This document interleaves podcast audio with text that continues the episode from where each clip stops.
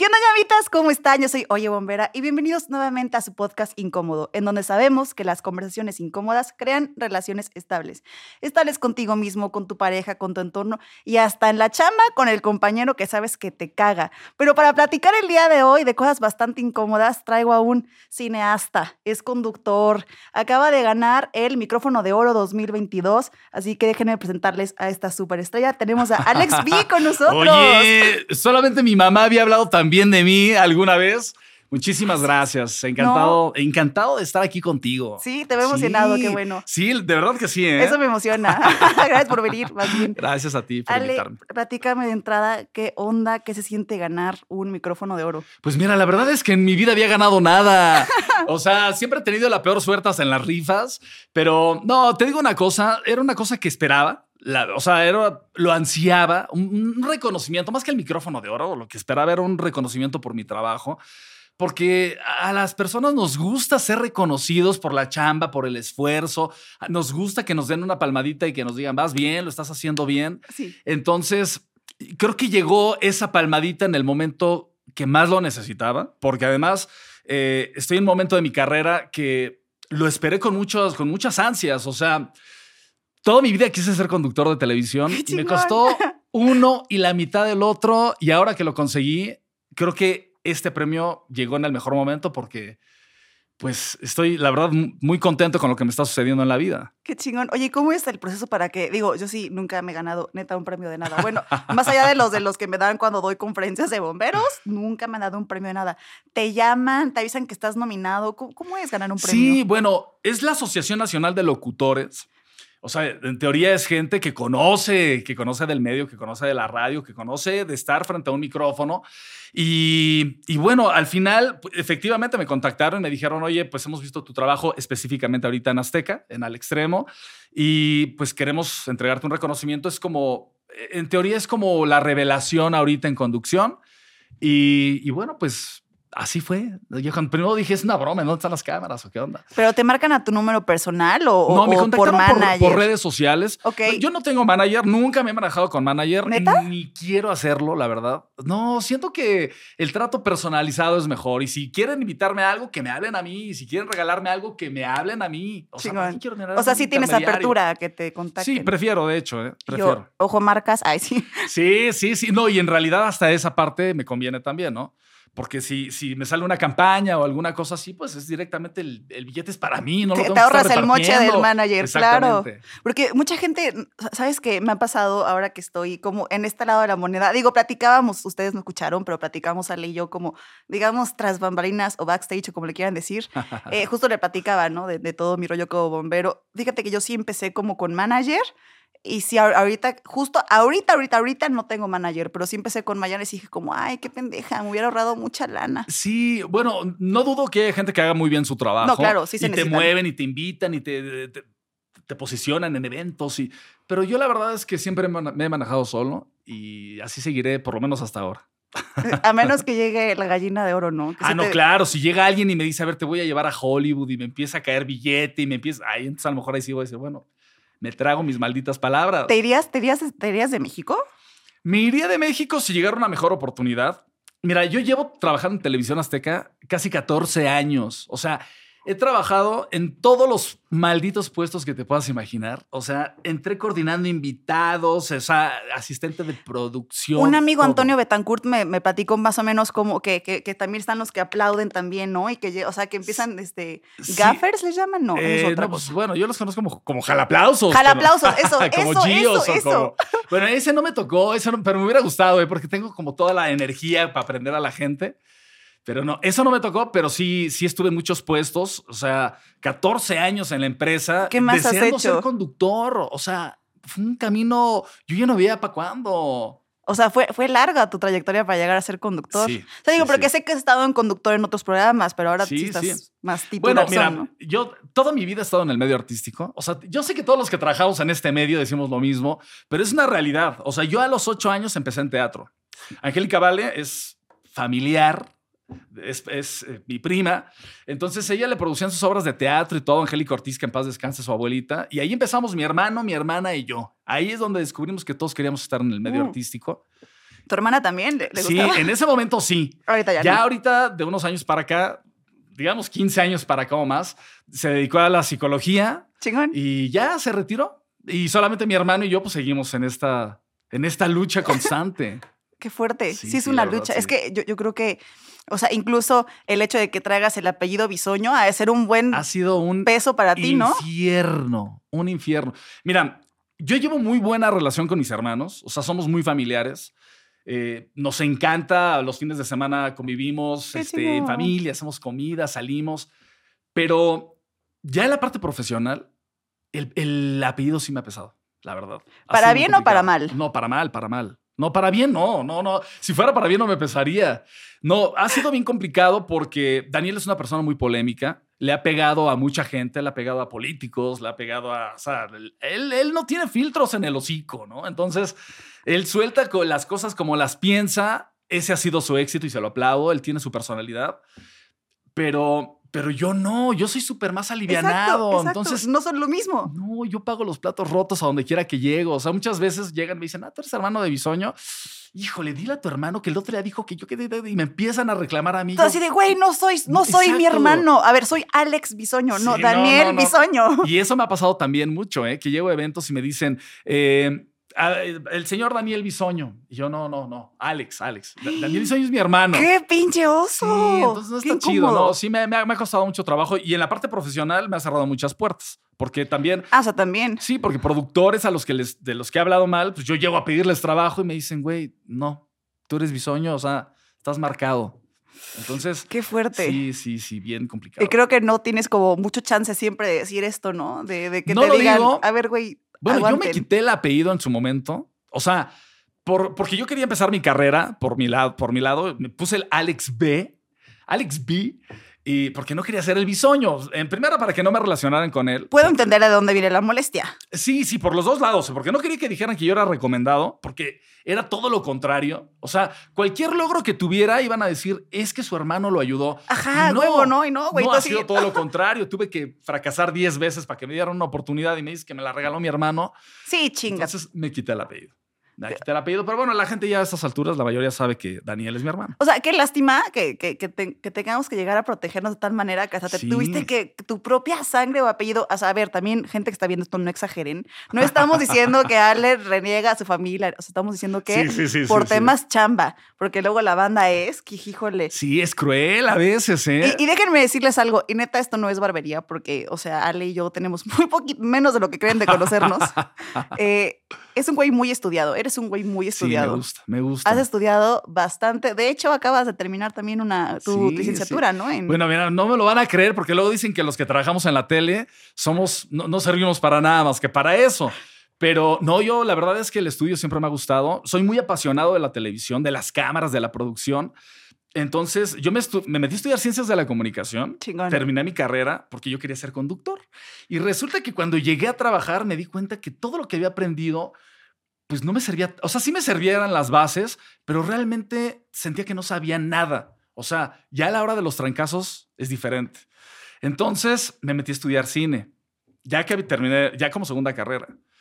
Eh, hice- estudié cinematografía porque dije, quiero aprender. ¿Y a qué, hora, a qué hora te da tiempo? No, an- antes de que tuviera tanto trabajo. Ok, Ah, yo era más, un poco más joven. Y los fines de semana también. Sigues joven, Ale. Ah, sigues sí, joven. el alma es lo que no envejece.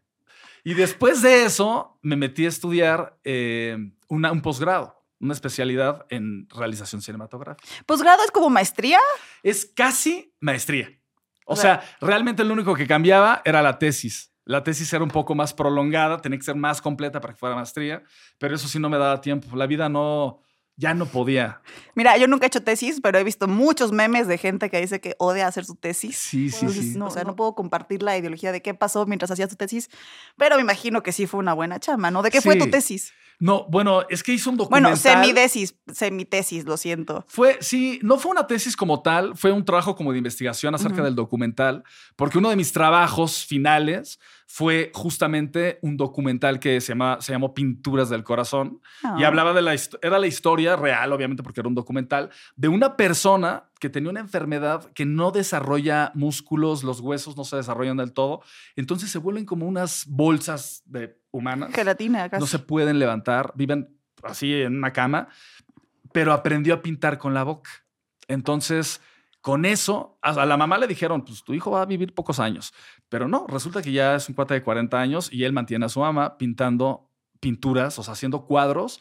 Y, los, y sí, los exportan a Holanda y a muchos países y hacen postales con sus pinturas y le mandan un cheque mensual y con eso mantiene a la familia. Entonces hice un documental sobre eso, eh, obviamente con un equipo. Sí, claro, claro. Y pues sobre eso fue mi, mi trabajo. Oye, ¿y se puede ver ese documental? Sí, claro. Yo quiero verlo. Ay, sí. Pinturas del Corazón se llama. ¿Está, en YouTube o...? Eh, sí, creo que está en YouTube y si no te lo voy a compartir para que lo veas. Muchas porque gracias. la verdad es que quienes trabajamos en esto disfrutamos de que la gente lo vea y diga, oye, estuvo bien o aquí pudiste haberlo hecho mejor. Sabes, justo hace, hace un par de episodios, y yo, ahí vayan a checarlo, vino Nacho Córdoba, que también es, eh, se dedica mucho al cine y también él hace mucho, digo, no sé si conozcan, el medio es extremadamente grande, Sí, sí, claro. eh, pero justo él hace mucho em, como las caricaturas que le ponen voz, ¿cómo se llama esto? Doblaje. Doblaje, gracias. Y, y- y en algún punto como veo, veo esta similitud entre todos ustedes que se dedican en el medio de las películas, de la cine- cinematografía. Es, es una emoción por enseñar, ¿no? Lo que, lo que hacen. Sí, fíjate que es, es muy chistoso porque, eh, mira, yo siento que nací, de verdad siento que nací para, para el medio en general. ¿eh? Mi sueño es la conducción y me encanta y lo disfruto porque comunicar es lo mío. Te lo juro que lo, me encanta, me apasiona. Te ves muy feliz mientras lo dices. Sí, no, es real, te lo juro. Pero también la parte de producción, desde, desde agarrar una cámara y buscar el encuadre y, y ver cómo voy a iluminar, o sea, es una cosa que me, me encanta, lo, no, lo- no sabes cuánto lo disfruto. Entonces, desde que yo era reportero también en TV Azteca, yo quería producir mis reportajes. O sea, quería decirle al cámara, quítate, préstamela, yo la... Yo me autograbo. Sí, sí, era una desesperación. Entonces también por eso decidí pues especializarme, o sea, para, para poder pedir lo que traía yo en la cabeza, porque cuando no sabes cómo el lenguaje cinematográfico, el, el lenguaje audiovisual, yo llegaba con el cámara y le decía, a ver, hazme una toma como que, como que le haces así, como que luego caminas para atrás, pero no lo sabía explicar. Entonces por eso también decidí hacerlo. Creo que sí se requiere talento para eso. Sí, tal, sí, sí. Yo, yo creo que todos nacemos para algo en específico. Bueno, en tu caso, eres más talentosa que yo porque además de ser bombero, eres también conductora. Bueno, pero mira, te voy a decir algo. Aquí entre nos, por dentro también estoy pensando de pincha, le va a decir esta- tanto que estudié y esta morra nomás la pusieron No, enfrente de la no, cámara. no. y ahí- Mira, yo estudié, un maestro me decía, tienes que aprender a usar todas las herramientas para hacer un cortometraje. Todas las cámaras, todas las luces, ve que todo lo que necesitas, porque ya que sepas, ahora el chiste es desprenderte de todo eso para no usar nada. Ver cómo lo puedes suplir. O sea, en una gran producción te llevas trailers y luces y pero el Mm. objetivo es saber cómo se usa para después decir, ok, esta, esta lámpara la voy a quitar y lo voy a suplir con la luz del sol porque en este horario me ayuda. Y la idea es poner para después quitar y usar lo menos necesario. Sobre todo porque en el país no siempre contamos con toda la herramienta. Y te voy a decir por qué. Porque exactamente en bomberos hacemos lo mismo. ah, sí. Mira, esto no lo sabías, así te lo firmo que no lo sabías. A ver. Los bomberos en el país no tenemos leyes ni figura jurídica, ¿sabías eso? Ah, no, no, no sabía. Estamos, y, y lo he dicho 20 veces en este podcast y lo diré hasta el día que me muera, los bomberos a nivel nacional estamos jodidísimos. Qué, qué- qué injusto, ¿no? Porque además, jodidísimos. para la chambota que tienen, que arriesgan la vida cada cinco minutos. Mira, con decirte que cuando, o sea, yo, yo tengo, no te voy a dar el currículum ahorita, si quieres luego lo platicamos después de cámaras, eh, pero soy, soy eh, extraccionista vehicular dentro de mis 20 cosas que me gustan y materiales peligrosos. O sea, ¿qué quiere decir? Que cuando alguien choca, yo soy de los que va con las tijerotas que todo el mundo A puede- cortar los fierros. Coches. Y precisamente en las certificaciones que tomamos, que la última que tomé fue el año pasado, en noviembre, octubre, por ahí. Y nos enseñan a ocupar el equipo de ultra tecnología. Yo me, yo me voy mucho al norte y al, y al otro lado a, a capacitarme. Ok. Eh, pero yo hablo desde un punto de privilegio. O sea, se- seremos, no te estoy mamando, 50 bomberos a nivel nacional que podemos costear hacer eso. Sí, sí, 50 claro. bomberos. Sí, sí, por ¿no? supuesto. Y, y nos enseñan a, a poder hacer las maniobras con, con, con madera. Wow. Porque no tenemos, digo, obviamente no puedes cortar el coche con madera, pero estabilizar y algu- algunas cosas las hacemos con polines porque no hay Sí, sí, no en hay el país. Entonces, hay- literal, lo que claro. tú vives, yo también lo vivió de ese Se lado. vive de los dos lados. Sí, sí, sí, claro. Qué fuerte. Sí, la verdad sí. La verdad sí. Pero bueno, el chiste, qué padre que podemos aprender también con las herramientas que hay, ¿no? Sí, Eso también digo, fíjate que esa es una de las cosas con las que yo me he encontrado también. En TV Azteca, no sé si en toda la televisión, porque yo la mayor parte de mi vida he trabajado en Azteca, pero generalmente uno se acostumbra a trabajar con pocos recursos. O sea, obviamente las producciones tienen el dinero, pero lo cuidan mucho. Entonces. Ecológicos. Sí, exactamente. Minimalistas. Minimalista. Entonces uno tiene que aprender a defenderse con lo que hay. O sea, tú sales a grabar, hay veces que pues, yo antes eh, en ciertos proyectos me mandaban hasta un productor de campo y todo. Ya después como que, no, no, vete sin el productor, ah, vete tú, hazlo solo. Entonces tienes que aprender a resolver pase lo que pase. Oye, ¿y no es peor que, que, estén acostumbrados a que tú saques la chamba solito? Pues sí, porque te cargan más la mano. sí, porque, o sea, mira, yo no sé qué haría si en verdad con todo el equipo de influencer, o sea, no, no podría sin ellos. O sea, Arturo es el que me está regañando, no volteas a ver el monitor, que Arturo no, no, ha volteado a ver el monitor el día de hoy. Este, este niño de acá, de mis ojos, mi Pablito, que lo, adoro, güey, es todo así. Algún, algún día, algún día espero que lo conozcan las llamitas que andan viendo esto. Y tienes que subir a tal hora y tantas cosas que no te imaginas. Sí, sí. Si a mí me pusieran a hacer sola la chamba de estos dos, me muero, ¿eh? No, yo creo que para que un equipo sea exitoso, sí tiene que, se tiene que respetar el, el, cada eslabón. O sea, está muy chido que uno diga, ah, yo prendo la cámara y prendo las luces y yo lo conduzco y yo lo edito y Qué padre que lo, sepas hacer, pero si realmente estás buscando un resultado de calidad, yo creo que sí tienes que respetar la chamba de cada uno y que, que cada quien ponga su talento porque eso se va a ver este, reflejado en el resultado final. Porque, y digo, voy, voy a, voy a, ¿cómo es la frase? A comer donde no. Bueno, no recuerdo cómo. Soy, soy pésima comer. El, el, punto es que me voy a echar la soga al cuello sola. Eh, pero, ¿qué tal? ¿Qué opinas de todos esos influencers que han salido, sobre todo desde pandemia? cualquier cabrón que agarra un teléfono y se puso a bailar o a platicar, o sea, porque, insisto, no todos son la gente que baila en TikTok, ¿no? O sea, hay creadores de todo. Incluso yo salí casi en pandemia, un año antes de pandemia. Y comparado con estas televisoras que hacen, o sea, producciones minimalistas o de, o de mucho presupuesto versus a un chavito que agarró y se grabó en su cuarto. Con un celular. Con un celular sin luces. Y tiene millones de visitas. ¿Qué pido con eso?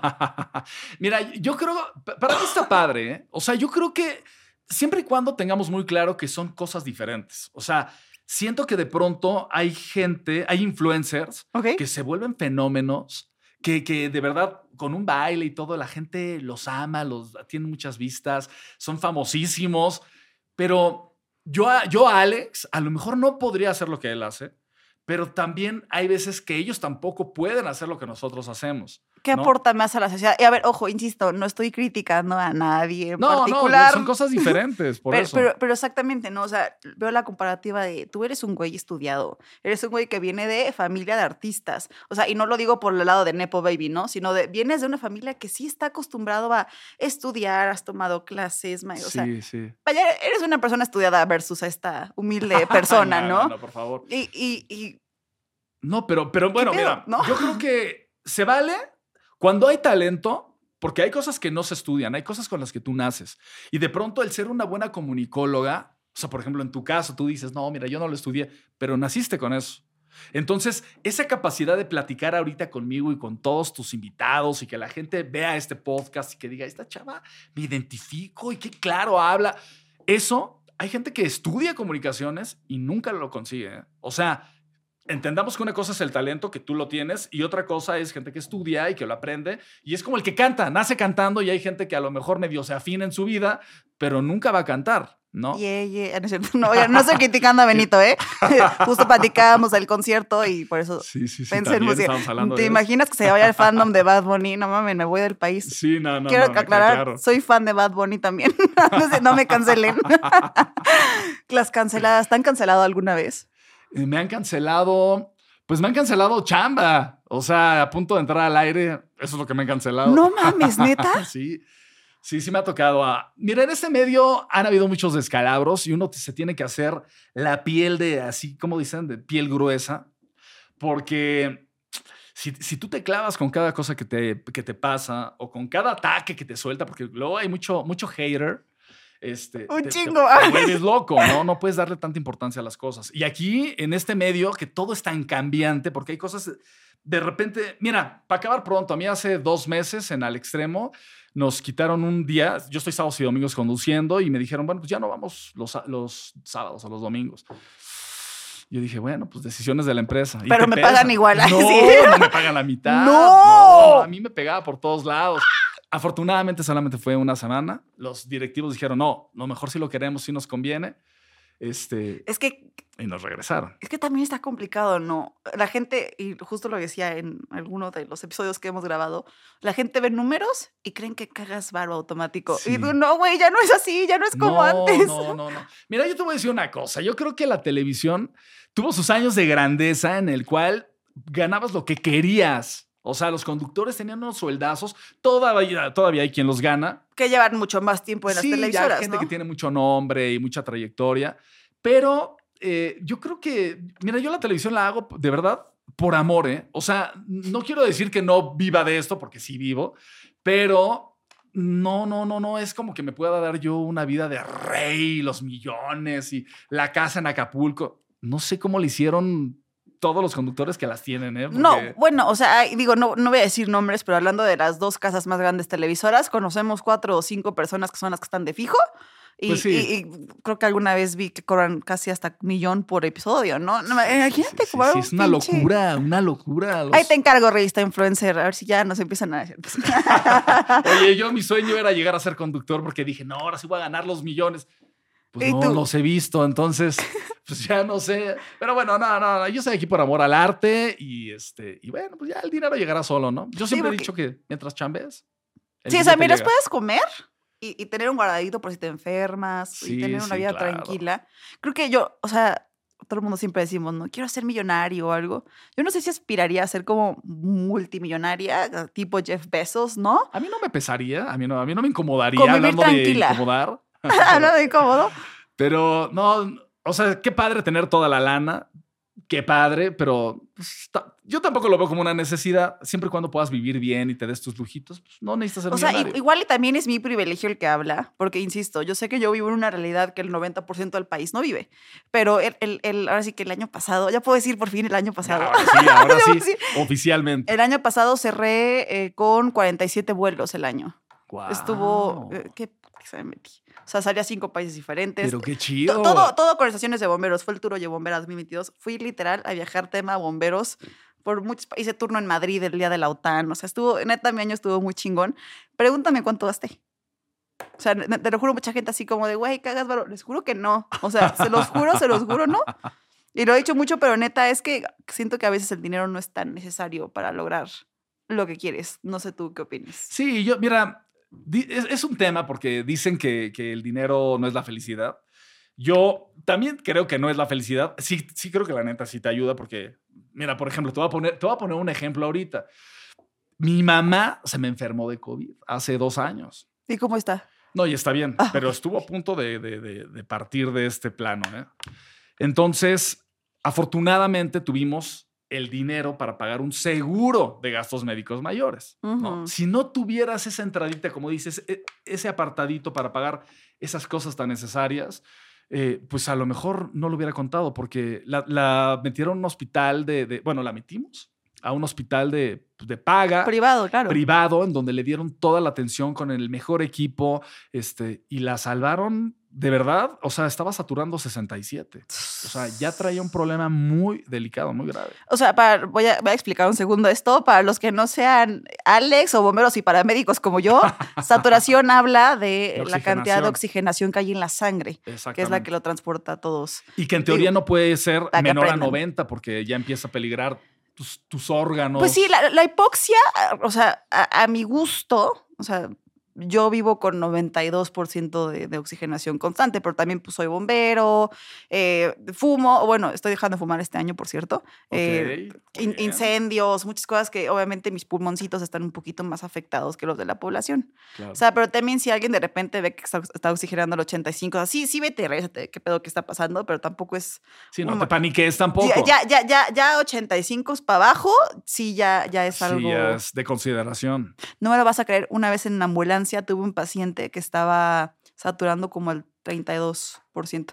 No, y, el, y, el, cabrón, yo todavía era estudiante de, de, de paramédico entonces, bueno, TUM, Y me acuerdo, iba, iba con un compañero con el Mora. No, yo estaba, o sea, dije, no, esto me está dando mala lectura. Güey, le pusimos varios oxímetros y en ambulancia ¿Pero qué le tenemos pasó? equipo. ¿O ¿Cómo? No, te voy a ser honesta, no recuerdo exactamente qué tenía, sé que era tema de enfermedad, pero nunca se me va a olvidar. Esto fue en Chorula, de, en Puebla, de donde soy.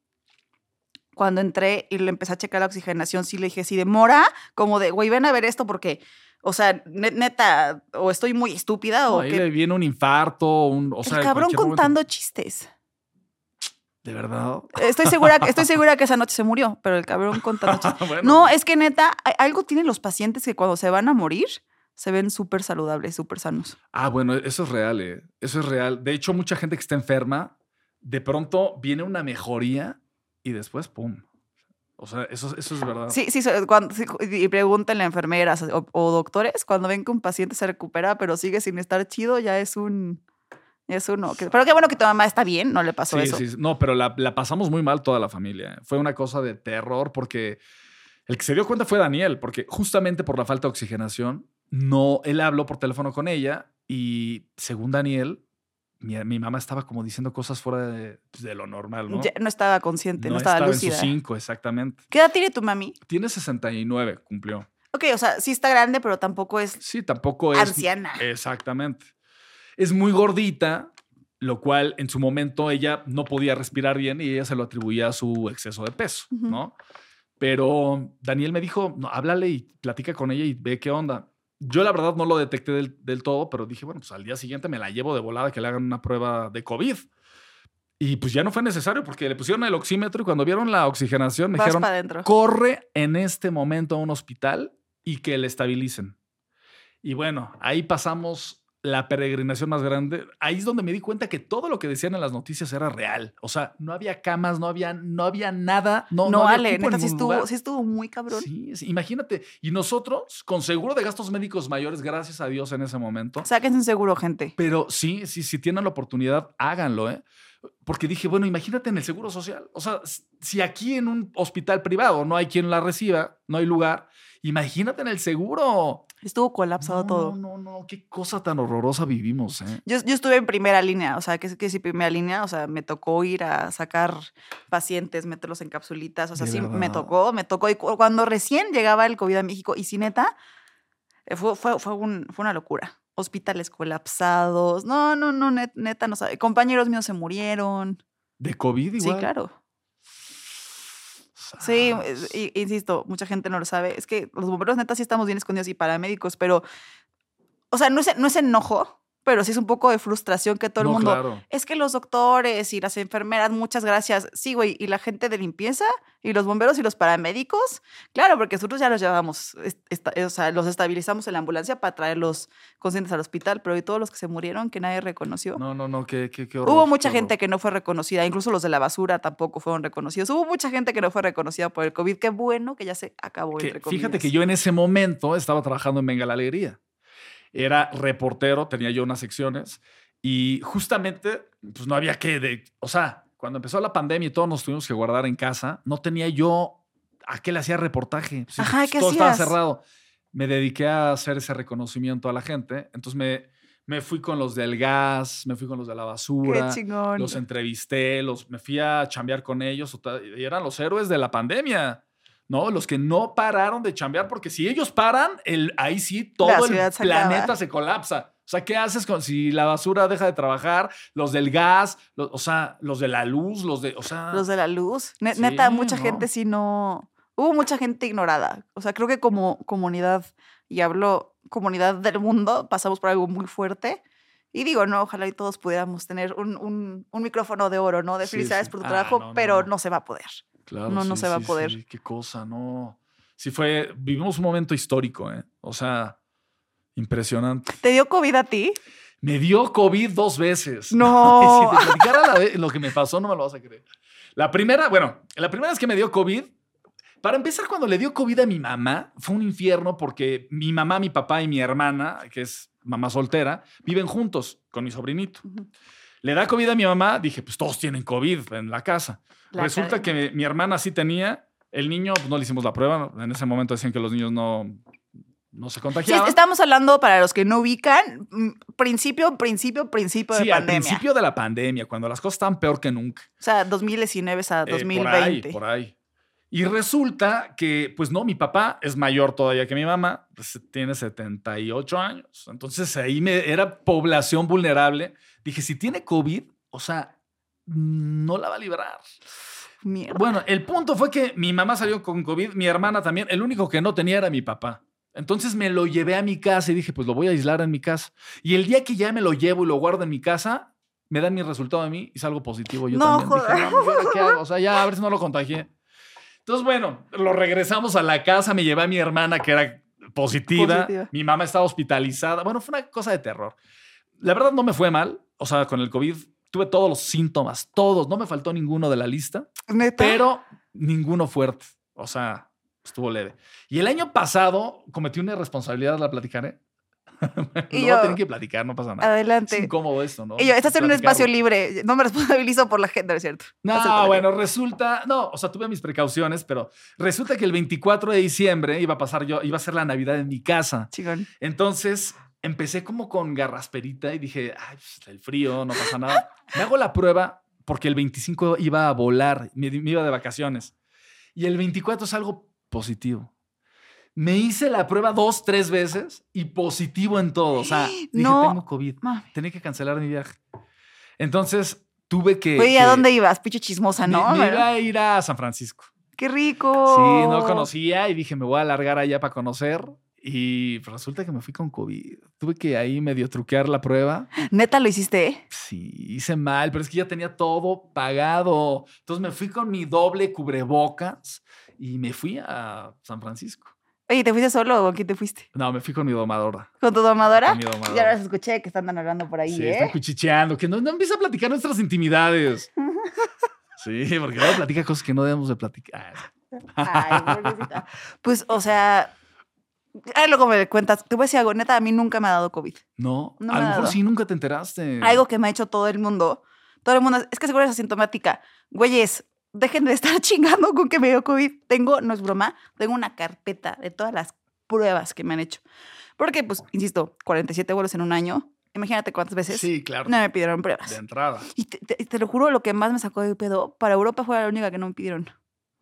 O ¿A sea, y sí me hice como tres y para Europa no me pidieron. Todo el mundo así de, güey, justo me pidieron más pruebas en México que para el extranjero. Tanto en Estados Unidos como en Europa no me pidieron ni shit. Nada, güey. Nada, nada, nada, nada, nada. Entonces, todo el tiempo me estuve haciendo pruebas y pruebas y pruebas y pruebas y pruebas y todas pruebas y pruebas y todas negativas. Bueno, qué bueno, qué bueno. Bueno, también hay mucha gente que Todas. no le da. Esa es una cosa, es una realidad. Yo tengo un amigo que es doctor y me, me platicaba, a ver, hay personas a las que no les da COVID. A mi novia nunca le ha dado COVID tampoco. Y, y puede ser genético, porque también hay familias a las que les da y se mueren todos. Entonces, y yo conozco, ¿eh? conozco. De hecho, tenía yo un amigo que se llama Rodrigo Mejía, actor de Televisa, y muy amigo mío. Su esposa trabajaba en TV Azteca. Y resulta que le dio COVID a su papá y luego se contagió él, falleció el papá y falleció él después, al mes. Oye, te puedo hacer una pregunta. Si es, si es muy incómoda, porfa, no la contestes, ¿no? Porque tampoco te quiero meter en Nah, pedos. Tú dale, tú dale. O sea, a ver, todos sabemos que en la política se tiran mierda, pero por arriba la neta es que muchos se llevan. O sea, Sí. se, se tiran. ¿Es lo mismo entre Televisa y TV Azteca? Sí, a ver, perdón, a ver. Televisión Azteca y Televisa somos lo mismo casi, ¿eh? O sea, te podría decir que la gente que está trabajando en Televisa, tarde o temprano va a venir a TV Azteca. Y TV Azteca se va a Y Televisa. lo mismo va de regreso. Ahorita la mitad de la, de la gente que trabaja en producción o conducción o donde me digas en Televisa han estado en TV Azteca. O sea, son amigos míos. Yo veo que los de hoy, pues la mayoría estuvieron en TV Azteca en algún momento, o la mayoría, a lo mejor no todos, pero ya sea de producción, ah, bueno, la productora de hoy, una de las productoras ahora ya es la productora de Venga la Alegría. Entonces, somos la misma, la misma gata, pero revolcada. O sea, Ok. Sí, y la verdad es que hay muy buena relación. De pronto la, la- la competencia es, es justo eso, es una competencia sana. O sea, siento que la competencia es por los números, por el rating, por quién hizo mejor el programa, quién, o sea, y si nos, nos pegamos este, como si fuera Chivas América, pero en realidad nos, queremos, o sea, somos muy amigos la, la mayoría. Yo tengo grandes amigos en Televisa y viceversa, acá también en Azteca, y entonces Es, es más el mito que otra cosa. ¿eh? Sí, porque me imagino que, o sea, digo, no lo sé, insisto, estoy hablando desde la ignorancia, pero me imagino que Azcárraga y, y Salinas, Claro. o sea, se han sentado en alguna mesa. Juegan golf Ay, pues juntos. ahí está. Son, sí, son compas, son compas. No, no, o sea, pero está padre que haya esa competencia. La- o sea, sí, porque es competencia sana, pero también está padre que la gente sepa que no todo es pleito, porque, o sea, ¿no has visto a la gente que se mata por un partido de fútbol? Y los futbolistas Sí. comen juntos, ¿no? O sea, es creo que lo mismo o parecido. Sí, sí, sí, sí. Que, que bueno, en su momento, no te voy a negar, mira, pasó algo hace unos años acá en Azteca, que uno de los ejecu- ejecutivos importantes de Televisa, Alberto Ciurana, que pues, él trabajó en Siempre en Domingo y allá con Raúl Velasco hace muchos Creo años. que ya no me tocó. No te tocó, pero bueno, fue, fue una época de gloria en Televisa. Y, y él tuvo un puesto importante en Televisa. Él, o sea, lo que te voy a platicar es muy incómodo también. Ok.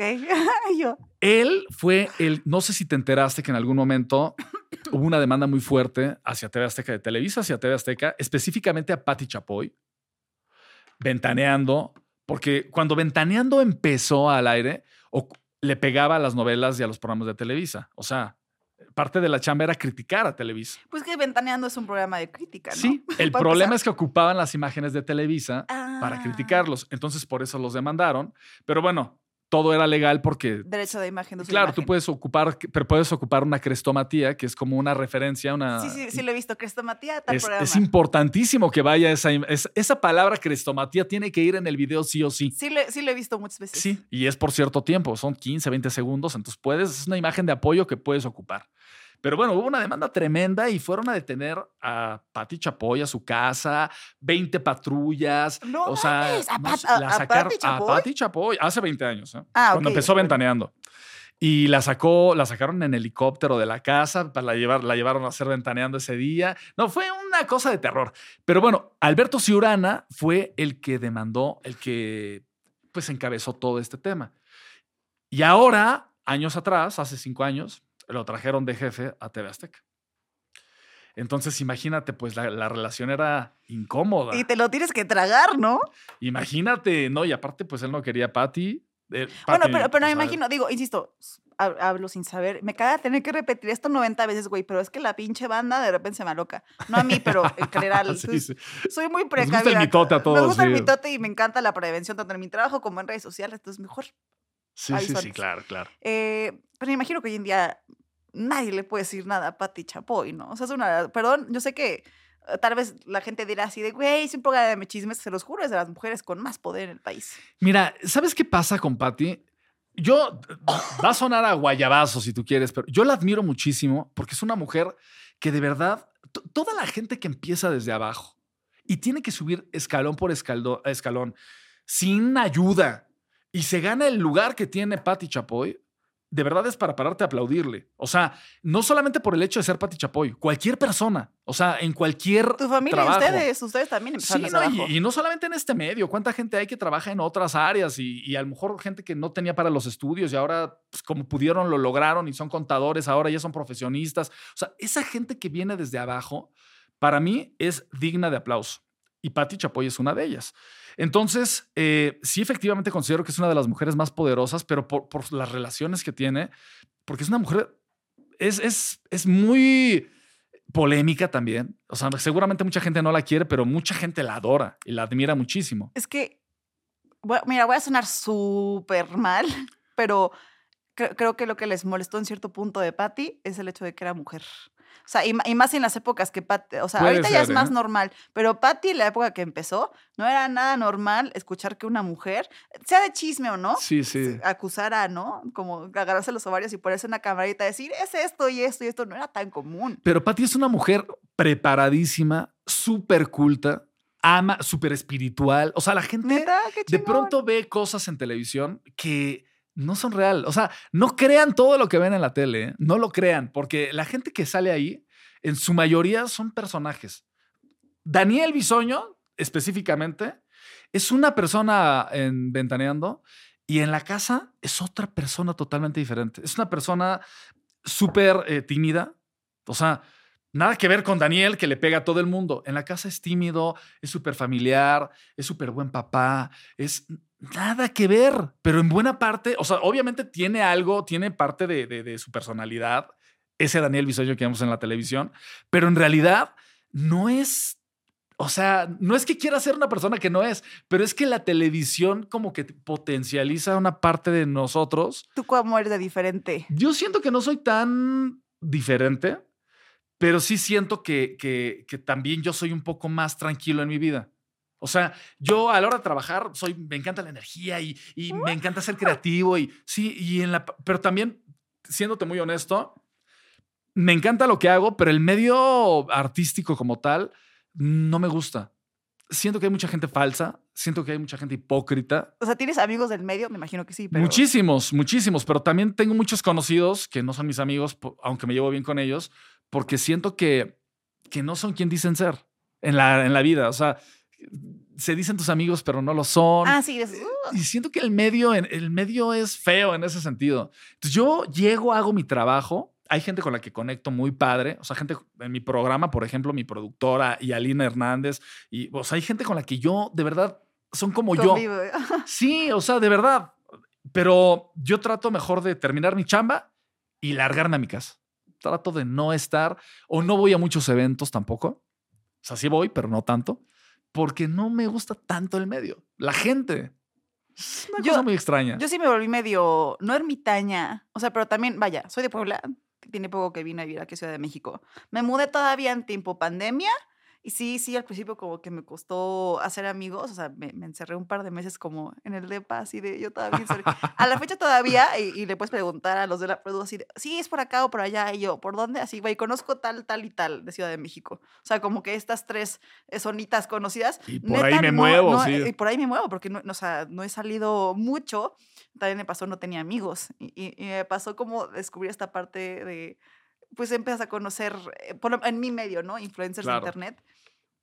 Tanto he tenido muy buenas sorpresas, como también cosas que digo, what the fuck, neta, neta gente súper grosera y, y, y por en algún punto me empecé a sentir mal, ¿no? O sea, incluso como que me dio un poco el síndrome de el impostor, porque empecé a ser amigos eh, más grandes que yo como creadores y como que me empecé a cerrar un poquito a la personalidad porque decía, no quiero que crean que, que quiero ser su amiga porque quiero sus números, quiero ser su amiga porque estoy bien pinche sola acá, güey.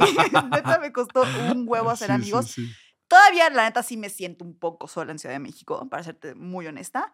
Pero bueno, ya, ya, ya voy empezando a salir de la, de la burbujita. De la depresión también. Sí, sí me dio muy fuerte. Sí, a mí también, mira, sí siento que mm, me he llevado buenas sorpresas también en el medio artístico, ¿no? O sea, hay gente muy valiosa, hay gente que no es tanto, o sea, que, que viven siempre, creen que siempre están en los reflectores. O sea, yo, yo creo que hay que ser muy mm. claros que una cosa es cuando estamos enfrente de una cámara y es nuestro trabajo y es divertir y comunicar y pero hay gente que, que es mamona, o sea, que, que, que, sale de ahí, se siente todavía estrella y va al súper y van en plan de estrellas y, y, a mí eso me revienta porque... Así de, mijo, vas a hacer tu propio súper, o sea, no, no eres Emilio Azcárraga. Exactamente, exactamente. Entonces, eso no me gusta. O sea, yo, por ejemplo, en ese sentido, de verdad, tan, tan disfruto lo que hago que estoy en este medio por eso, no, no por la fama, porque si fuera por la fama, pues a lo mejor no me hubiera tardado 14 años trabajando en TV Azteca. Mejor me hubiera hecho un video 3X para que lo saquen por ahí y me hago famoso, porque hay, hay formas de hacerte famoso. Eh, no, la verdad es que yo lo que quería era trabajar en este medio. Ya lo conseguí, lo disfruto, pero la fama, digo, obviamente económicamente te conviene ser famoso. Ah, claro. Pero, pero claro. Si, si, si llega la fama sola, bienvenida. Pero la verdad es que tampoco ando detrás de eso. Me da igual. Mi objetivo es hacer mi chamba, hacerla bien y que me dé para vivir. Nada más. Suena como un buen plan. por lo menos no es tan exigente. Y, cuando no le tiras algo, o sea, siempre hay que tener ambición, pero tampoco ser tan ambicioso. O sea, también cuando no te esperas tanto de las cosas, está chido. Sí, te empiezan a suceder cosas padres. No, si yo te platicara, mira, el año pasado yo trabajé en Venga la Alegría y renuncié. Tuve que renunciar después de soñar toda mi vida, todos los años que llevaba en Azteca, quise trabajar en ese programa. Y el día que estuve, no fui tan feliz. No me trataron tan bien. Entonces, tuve que tomar una decisión muy fuerte porque yo no tenía otro trabajo en la empresa. Y tuve que decir, ok, llegó el momento que nunca me había sucedido. Y yo bien nerviosa. Sí. Sí. Yo, ¿qué pedo? ¿Qué pasó? Muérdete estos dedos también porque de verdad ahí viene, ahí viene el suspense. no, pero dije, esta es la primera vez que me pasa en mi vida en donde voy a tener que tomar la decisión de mi salud mental, eh, mi valor, mi amor propio o seguir trabajando y tener pues ahí un trabajo estable. Pero tenías la ahorrada. Tenía, sí, siempre he sido muy precavido en ese sentido. Ay, enséñame, porque yo no. Ah, no, no, no. Aquí No. tuve que aprenderlo a la mala, ¿eh?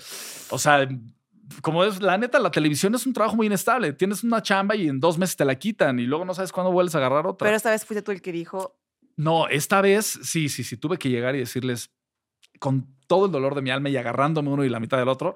Fui a decirles, ¿saben qué? Este, siento que no soy valorado, quiero crecer. Yo siento que este no es el lugar, no me están dando pues, el, el lugar que yo siento que merezco. Y bueno, pues me voy. Y pues, no tenía chamba y dije, bueno, pues me voy a tomar dos meses de vacaciones y ya después voy a buscarle. Y llegó al extremo. Llegó al extremo cuando menos me lo esperaba, ¿no? Porque dije, "Ah, este va a ser el peor momento de mi vida porque voy a tener que buscar y tocar puertas y ver y demostrar, o a lo mejor ir a tocar en otra televisora. y, y, y Y traes la de presión, ¿no? De quién soy y que la gente cree que por ser. Sí.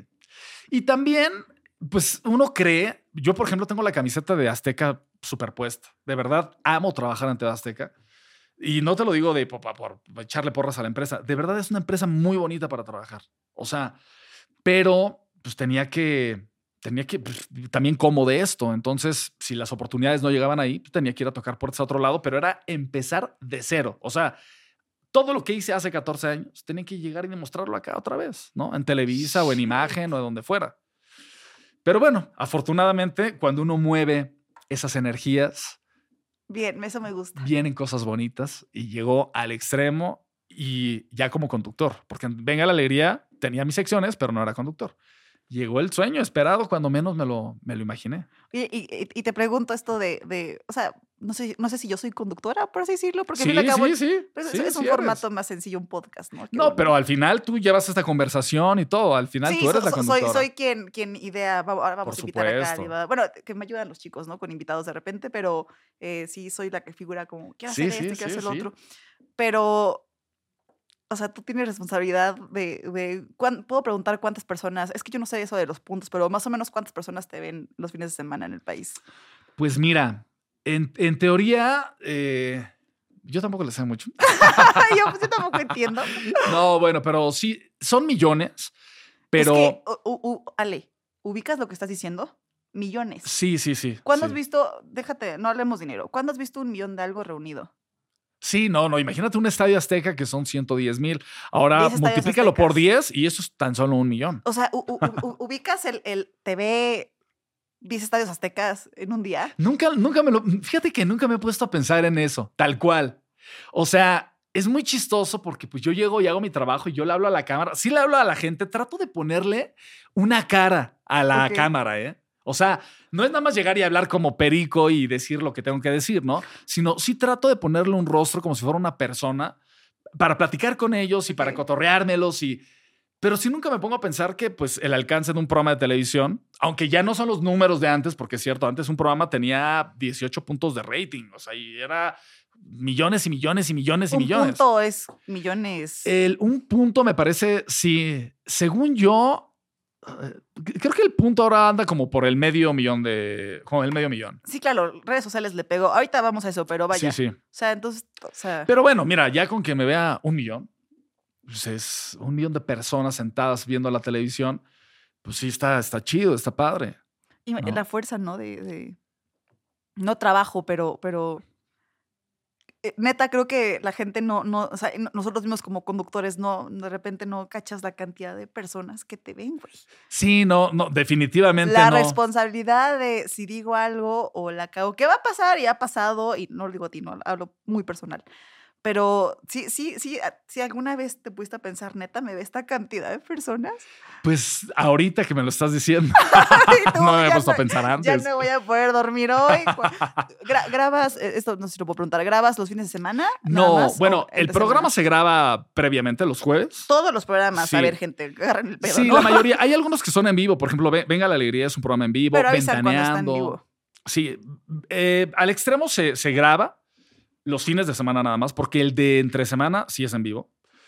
Este, pero, pero está padre, porque también, mira, realmente lo grabamos dos días antes de que entre al aire, pero me da la posibilidad también de hacer otras cosas, o sea, de, trabajar en otras cosas, de cumplir con la empresa, porque también la empresa tiene muchos compromisos, tiene muchos movimientos, tiene eh, Fu- Fundación Azteca, y de pronto nos invitan eh, a a barrer México, a limpiar nuestro México, cosas del Qué juguetón, chingón, cosas de... qué chingón. Entonces yo, a mí sí me gusta participar, ¿eh? O sea, por eso te digo que yo sí tengo la camiseta bien puesta, porque me gusta. O sea, hay compañeros que los llaman y se esconden porque no quieren ir a limpiar nuestro México, que es una de nuestras, bueno, una de las campañas a mí invítame, yo te acompaño a Está limpiar. bien chido, te voy a invitar, te voy a invitar, de verdad que sí. Y está padre. Y, y yo trato de, de ir a todo lo, lo que tiene que ver con la empresa, porque de verdad lo disfruto.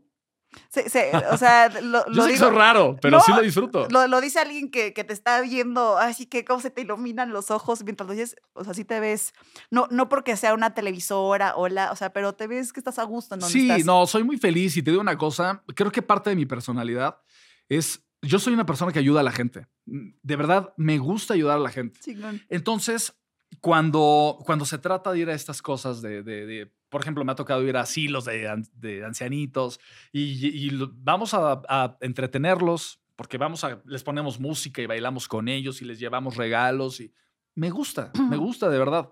Entonces, trato de ir a todos esos eventos, la verdad. Creo que, creo que, sin volvernos a meter al tema del COVID y en la pandemia, creo que fue cuando se dieron cuenta realmente para qué sirven las bellas artes, ¿no? O sea, porque creo que la Pues sí. gente, la gente lo ve como, ah, sí, tele, pues al fin y al cabo es arte, ¿no? Claro. No, no por el hecho de que sea una cámara o sea digital, o sea, es arte. Y, y al fin y al cabo el arte sirve para algo que es entretenimiento, pero tú dirás y es como... importantísimo que la gente, la gente tengamos entretenimiento.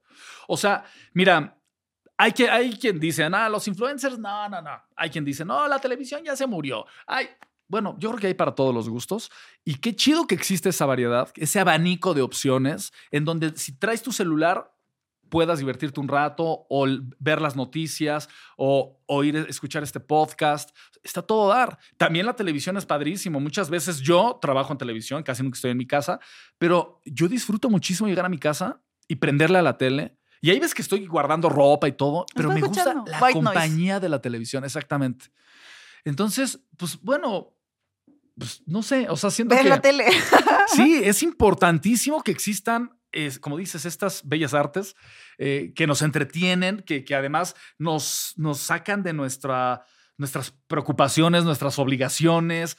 Eh, ¿A poco no es rico llegar de la chamba estresado, del tráfico y todo, y ponerte una película en Netflix o lo que sea? Yo- o- te voy a decir algo, así no me odies. Yo, yo no consumo tele abierta. Ok. La única razón es muy estúpida, es que no tengo tele con, con señal. En verdad. Pero eso pasa mucho, ¿eh? No, te lo juro, no tengo tele con señal, o bueno, con antena, o como sea que se Sí, llame. sí, ¿no? Sea, sé sí. que tengo una Smart TV y tengo, ¿sabes? El HBO, el Disney, el Netflix, ¿verdad? Y de ahí. Pero de repente sí digo, me gustaría poder, yo sí crecí viendo tele normal, ¿no? Me gustaría regresar a ver tele. ¿Y por qué? Te lo voy a explicar de una manera muy mamadora científica. El algoritmo, que mucha gente entiende lo que es, pero no entiende lo que es un algoritmo, te enseña qué es lo que vas a consumir en base a, o con, con base, disculpa, a tus preferencias. ¿Qué pasa si yo todo el tiempo me rodeo de, de- de consumir material que va a estar de acuerdo con mi opinión? Me va a pasar lo que a muchos políticos les pasa, presidentes, y no hablo solo de México, hablo a nivel internacional. Pues si tienes a alguien que dice soy perfecto y tienes un equipo alrededor te dice sí eres perfecto, eres perfecto, eres perfecto, vas a creer que eres perfecto cuando no eres perfecto. Es exactamente lo mismo traducido a consumir material. Si yo todo el tiempo sigo viendo el mismo material, me voy a perder de una gran parte de comunicación del mundo porque mi algoritmo me está diciendo que siga consumiendo lo que siempre consumo. Por supuesto. Entonces no voy a poder formarme de buenas opiniones porque solamente voy a ver lo que quiero ver. Sí, no te da más opciones, te da lo que tú ves generalmente, ¿no? Te- Te da, te- o sea, digamos, te, te vas a comer esto y esto te comes. Sí, claro. Puedes cambiar el canal.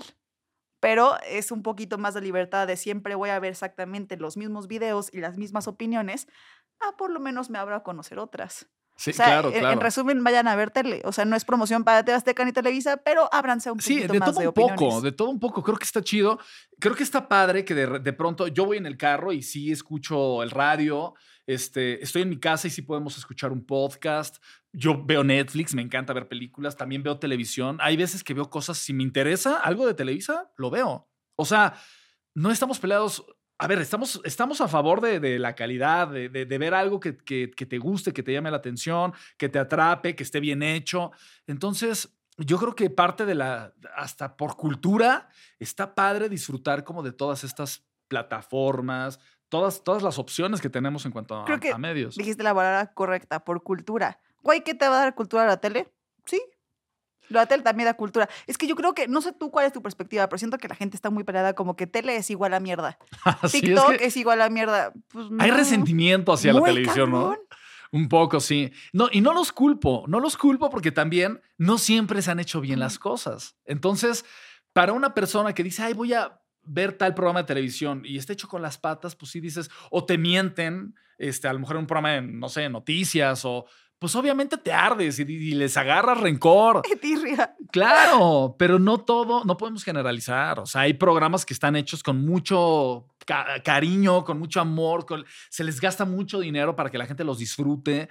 Y, y bueno, no todo, no todo está amañado, no todo está, porque, por ejemplo, las academias acá en Azteca siempre nos decían, no, es que ya tienen al ganador, no, es que es primo del eje- el ejecutivo.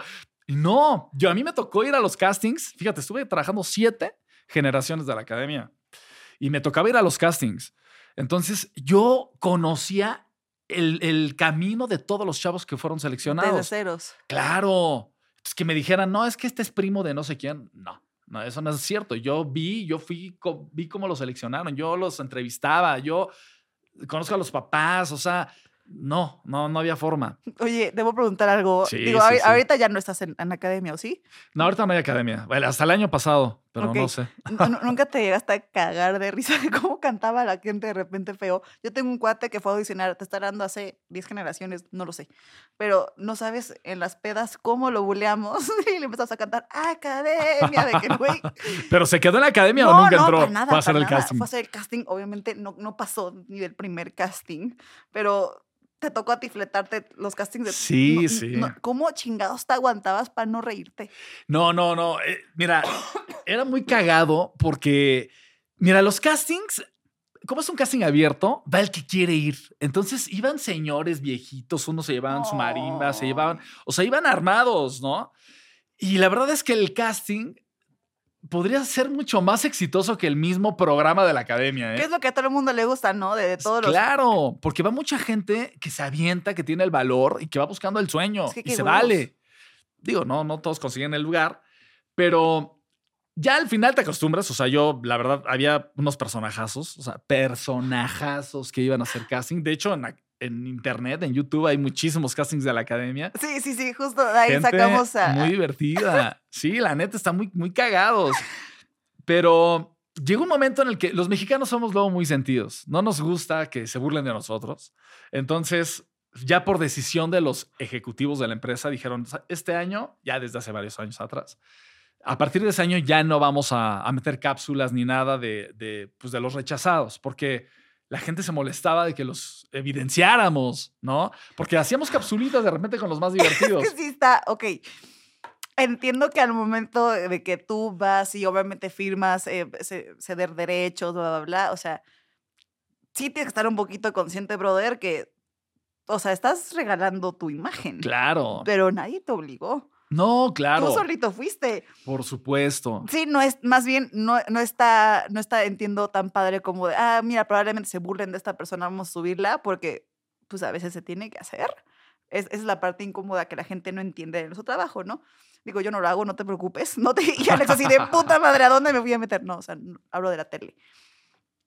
Pero también sé un poquito consciente, o sea, si te vas a meter a un programa de canto, mínimo cántale a alguien enfrente y se ríe en tu jeta, pues no vayas, ¿no? O sea, sí, entiendo Sí, la molestia, Eh, pero Debemos de tener un poco de autocrítica. O sea, autocrítica. sí, sí, sí. Tú tienes que saber si cantas o no cantas. O sea, Yo uno- no uno hay canto. que ser con- No, yo tampoco. Yo nunca hubiera ido a hacer un casting de la academia. Pero hay quien dice, pues a lo mejor en una de esas sí canto. Y van y se avientan. Yo creo que también hay que ser alivianados. Y si vas y haces el casting y te agarran y te meten en un programa porque fuiste de los divertidos, pues vale gorro. No, digo, no es que el programa se esté burlando de ti. El programa hace una cápsula y la pone porque fuiste parte de ese casting. Ya si la gente se burla de ti, pues ya es. Más eso ya bien- no es culpa de nosotros. Más bien ustedes no sean ojetes y no se burlen. sí, más bien. La neta. o Claro, sea, porque la gente es la que se mofa, no la, no la, televisora. Yo te lo ofrezco. Claro, Ya ahí yo te lo pongo haces. ahí en la mesa y ya. Exactamente. Exactamente. Literal.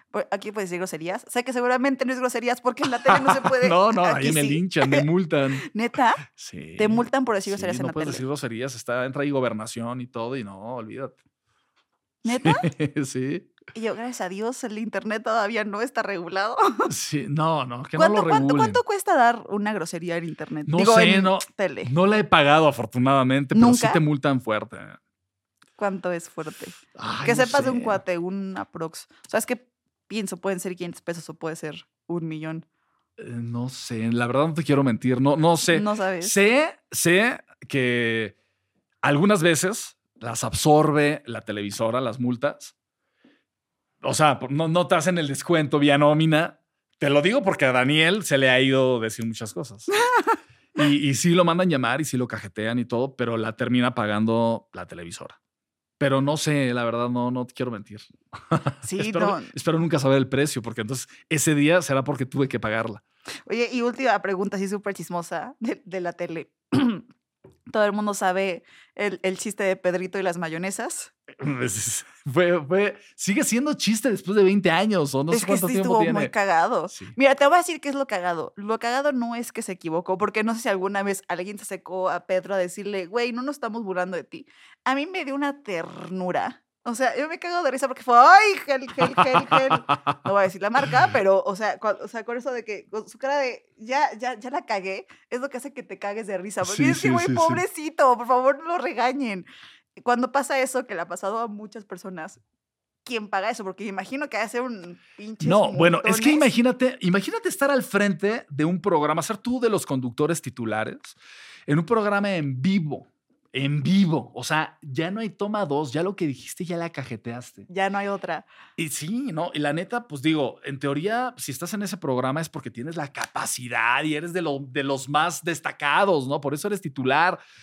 Y cometer un error de esos es gravísimo. Además, pues la televisión vive de las ventas, Claro. ¿no? De pronto, la gente de ventas se parte el lomo consiguiendo estos clientes que pagan muchísimo dinero para ser anunciados para vender sus productos. Imagínate que llega Pepsi y tú dices Coca. O sea, y obviamente el departamento de ventas quería matar a Pedrito. Oye, pero Obviamente. qué chingón, voy a hacer una pausa antes de que se olvide. Qué chingón cómo reconoce el trabajo de ventas. Nada más quería decir eso. Sí, Continúa. no, la verdad, no, yo, yo siempre lo he dicho, ¿eh? Cada eslabón es muy importante. Pero bueno, el punto, imagínate que la, la bronca que se le viene a Pedrito, ¿no? O sea, de entrada haber conseguido Es que fue a este cliente y luego le, das el- le echas el gol a la otra marca. No, bueno, pero Pedrito pagó esa multa y ese sí fue un multo, no, no, no. Tuvo que pagar, si no me equivoco, este, como 400 o 500 mil pesos. Pero si no es que hasta más, ¿eh? Porque además era lo que traía, lo que había firmado la mayonesa por, por, por la campaña que traían. No, O sea, mames, La mayonesa en ese momento dijo, gracias, o sea, no sé, creo que hasta se retiró, no, no estoy seguro, eso no quiero mentir, pero imagínate qué delicado, o sea, obviamente hubo una molestia tremenda por parte de la mayonesa que pagó para que la anunciaras y le, le echaste Sí, el porque al... si, se las perdonan a tu hermano, me imagino que a Pedrito también algunas se las perdonarán, pero ya un pedo así. Sí, mira, todavía la grosería se la perdonas, pero, pero sí, o sea, al final, pues la televisora vive de estas ventas y es gravísimo cometer un error de estos. Y a él se lo fueron descontando mes con mes. Pagó hasta el último centavo, el pobre Pedrito. Pero a la hora de la hora le convino porque lo hizo muy famoso. Muy hasta la fecha. O sea, niños jóvenes, pubertos, de todas las edades, saben quién es Pedrito Sola por el, el error de la mayonesa. Y te voy a decir algo, yo creo que en internet, o sea, no estoy diciendo que nadie conocía a Pedrito, pero sí, centennials, millennials, Sí, durísimo claro. por la mayonesa. Sí, la ventaja es que está, lo buscas en YouTube y lo encuentras y tiene Memes, cualquier cantidad de reproducciones y todo, ¿no? Esa es una de las bondades del Internet. Yo lo tengo, ojalá y nunca, ojalá y nunca lo conozca porque si me conoce me va a odiar, pero yo lo tengo hasta, el- hasta el GIF. Sí, Cuando alguien me estresa, manda el GIF de Pedrito de...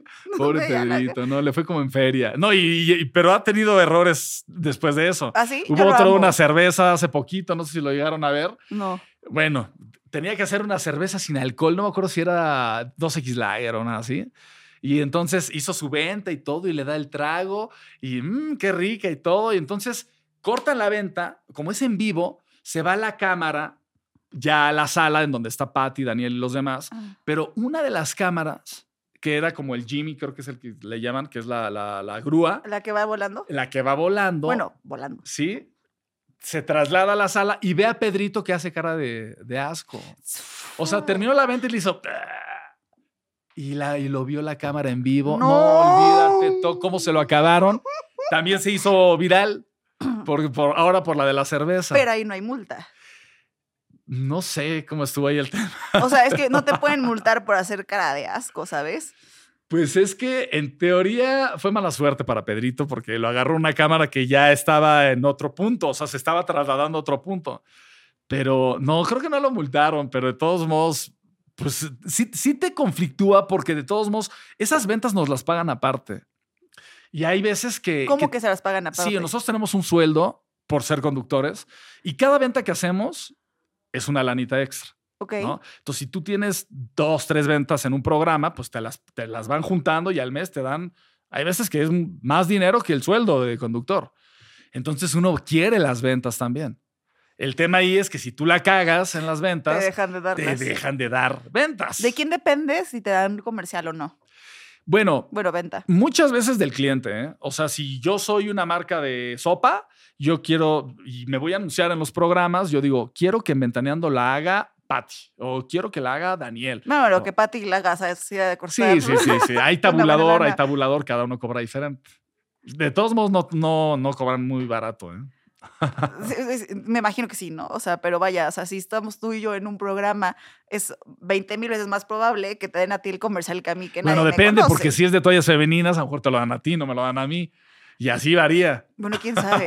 Ese, es un, ese es un Sí, el público. punto. Depende de muchas cosas, porque si las mujeres son las que están viendo el programa, entonces ¿quién puede tener más, más, más punch con ese público? ¿Cómo miden qué público ve los programas? Sí. Sí, es- pero si es una tele, o sea, entiendo por internet y ahora no, pero antes de que el internet no era tan boom, ¿cómo chingados sabían este programa lo ven más hombres o más mujeres? Mira, Contabilizando desde una tele. ese, ese es uno de los secretos, incluso yo creo que del rating. ¿eh? ¿Cómo mides el rating? O sea, porque ¿cómo sabes cuántas personas te están viendo? En mi casa pues, vivimos cinco. Entonces a lo mejor yo prendo la tele y estamos los cinco viendo Una tele. una tele. O sea, ¿cómo sabemos cuántos millones de personas? O sea, eso es lo que siento que a veces es como complejo entender o no sé cómo funciona el rating, pero, pero sí se hacen estudios para ver qué público te está viendo, si son hombres, si son mujeres, si son menores de 19 años, si son menores de 35, si son menores. Entonces, no, no sé cómo lo sacan. O sea, ahorita me imagino que hay 21 mil herramientas más que te permiten hacerlo, pero Sí. antes... Pues yo creo que antes era por encuestas, ¿no? O sea, llegaban, yo creo que a tocarte a tu casa o por teléfono. Pues sí, porque no, cuando no existía, existía, perdón, internet, pues ¿cómo, cómo sacas esas estadísticas? Complicadísimo. No sé, ay, si soy hija del millennial, no... Yo también. Y yo, pues, somos jóvenes, ¿qué les puedo decir? Somos unos bebés, Somos jóvenes. somos bebecillos. Sí. sí, Oye, sí. Ale, y platícame, ¿qué viene para ti este año? Pues mira, yo espero que vengan cosas muy buenas. Ahorita por lo pronto, eh, pues en Azteca estamos en Al Extremo, los fines de semana. Vayan a verlo. Sí, al extremo. Al extremo. Por favor, muchachos, los espero sábados y domingos. Y bueno, estoy trabajando en una empresa de telefonía también. Ya llevo ahí casi dos años. Soy imagen y soy como parte creativa de, pues, de toda la parte de, de producción, ¿Te de promos, de sí, sí, sí, me encanta. Y eh, pues también estoy emprendiendo un poco en la parte de los bienes raíces y, y estoy ahí de socio con un amigo y pues buscándole por todos lados. Bien. Pero bien. bueno, yo espero que este año vengan nuevos proyectos porque me gusta la conducción, porque me gustaría estar en un reality show tipo Exatlón. ¿Neta? Eh, Sí, sí, sí. Me gustaría vivir la experiencia o Survivor o algo así. Vamos a ver si se da. Pero, pues vamos a ver. Yo, como te dije, yo espero, quiero no esperar nada para que lo que sea que llegue me sorprenda. ¡Ay, qué bonito! Sí, sí, sí. sí. Qué romántico, ¡Qué ¿no? romántico! Ale, hazme un favorzazo. Acá tienes tu cámara. Regálanos las palabras que quieras y tus redes sociales, por favor. Por supuesto. No, bueno, de entrada darles las gracias a todos eh, por invitarme, porque de verdad muy, muy pocas veces tenemos chance de, de- de tener este tipo de conversaciones, que son los que realmente nos acercan a la gente, porque este sí soy más yo que a lo mejor el que ven en televisión. Entonces, de pronto está padre tener estos momentos de conversación. Y bueno, mis redes sociales, estoy como Alex B. Bisoño en Instagram, Alex Bisoño en Facebook, creo que también Alex Bisoño en, en Twitter. No, no soy muy activo ahí, pero bueno, TikTok. para que me sigan, muchachos, por favor, háganlo. Aparte, me encanta, porque dices, por favor, eh, no, o sea, igual y para cuando esto salga, no vas a tener, pero tienes millones de seguidores y todavía No, te bueno, pones, ojalá, por millón- favor. Bueno, ojalá y todos los que ven el programa me siguieran. Eh, que lo voy a, sí voy a hacer que me sigan. Porque, sí, sí, sí. ¿Ves? Soy, soy maravillosa dando ideas. Maravillosa. Podría ser productora. ¿Sabes cuál es la bronca? Que muchas veces son señoras las que nos siguen y están medio peleadas con las redes sociales. Entonces, por ejemplo, mi mamá no se pierde el programa, obviamente, pero no es muy buena con las redes sociales. No, no sabría ni cómo seguirme. Te, te voy a decir algo. Hoy en día, o igual y porque ya fuimos creciendo, yo fui, yo estoy bien ruca. Sí, visto, o sea, a- a- platicaba con otra amiga que es creadora de contenido, que dice, güey, mis señoras son las que me levantan el rating. Entonces, mejor ¿Ah, sí sí? diles a las señoras, diles, vengan a seguirme. Sí, sí, sí. Les voy a subir más videos en el gimnasio. Ándale, así sin playera. Ah, Perdona a la novia. No, está bien. Ella sabe que, Para que ya más dan. claro, para que entre más dinero a la casa. Literal, sí. Pues Ale, muchas gracias por estar Al acá. contrario, me encantó venir. Muchísimas gracias por Estás- invitarme. ¿Qué tal el gallote? Estás invitadísimo a regresar cuando quieras. Fue, fue Yo un programa feliz. muy divertido. Yo feliz, encantado de la vida y muy bien. Te felicito porque es muy buena lo que haces. Muchas gracias. No te he visto de bombera, pero ya te vi de conductora y lo haces muy bien. De bombera se te va mejor, te lo prometo. Ah, ok. Depende del área. Siempre y cuando no sea electricidad, pero material peligroso, incendio, todo. Ay, luego te. Me encanta. Mejor Habrá luego, yo, yo- luego yo te invito a un curso de bomberos. Órale, va, va, va. eso trato hecho, trato hecho. Y te hago un reportaje para el extremo. Pues Oye, ahí está, pues sí, trabajo extremo, Bien, mujer extrema. Bien. Ahí está, Eso es. Y para ustedes, mis llamitas, les mando un besote enorme. Que tengan un día muy chingón. Eh, No importa si ven esto 3 de la mañana o 2 de la tarde, tengan un día muy chingón. No olviden, por favor, ir a seguir a nuestra casa, a nuestro reinado revista influencer. Y a mí, a mí me encuentras como Oye Bombera en cualquier lado, hasta debajo de la sopa. Les mando un beso, mis llamitas, y que tengan un excelente día. Adiós.